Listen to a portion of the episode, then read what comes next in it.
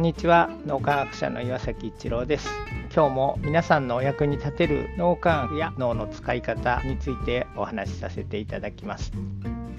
生まれ育ちにかかわらず幸せで豊かな人生を生きる人たちには唯一の共通点があることが分かってきました。アメリカハーバード大学の研究なんですがどんな環境に生まれ育とうと温かみのある心を一つにできる人間関係をずっと持ち続けられるそういう脳の使い方をしている人が幸せで豊かな人生を生きることができるということが分かってきました。この研究では非常にこう貧困層に生まれ育った人たちもいればあるいは資産家の家庭に生まれ育った人たちもそれからいわゆる中流階級という家庭に育った人たちもまあいろいろな層の人たちがいるわけですけどもどんな環境に生まれ育とうと幸せで豊かな人生を送る共通要素というのは幸せに豊かに人生を生きる唯一の共通要素というのは温かみのある心を一つにできる人間関係を自分から働きかけてずっと持ち続けられる人であるということが分かってきたということです。ちなみにみに知能指数とか頭の良さ資産家として生まれ育ったこと有名になることなどは幸せで豊かな人生とは直接関係がありませんでした。これは科学的な研究検証に基づくものです。ちなみに研究というのは75年にわたって724人の人たちをずっと追跡調査し続けたと。この心温まる心を一つにできる人間関係を持ち続けられる。それがたった一つの共通要素であるということなんですがそれがなぜかというとですね一つはそういう人間関係って心の安全基地になるというのは、えー、ご想像いただけるんではないかと思います。自分が心癒されたり非常にこう安心安全の場そしてみんなと信頼を深めて心がつながっている状態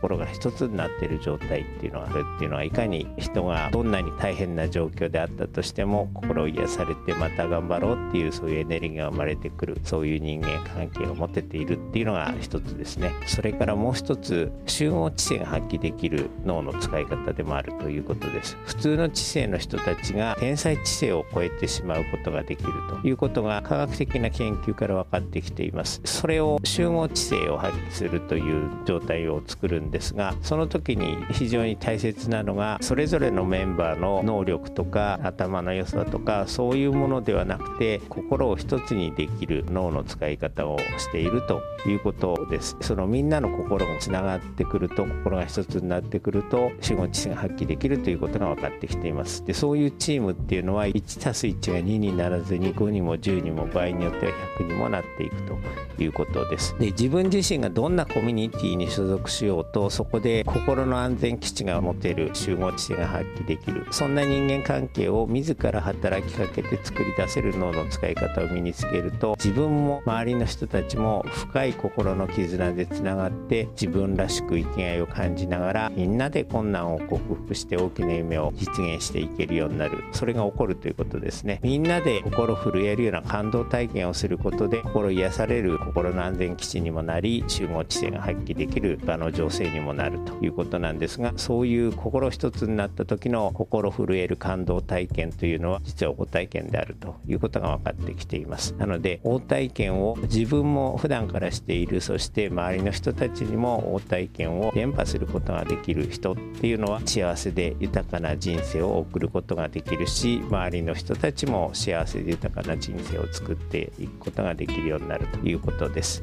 少しでも何かのヒントになると嬉しく思います。今日もありがとうございました。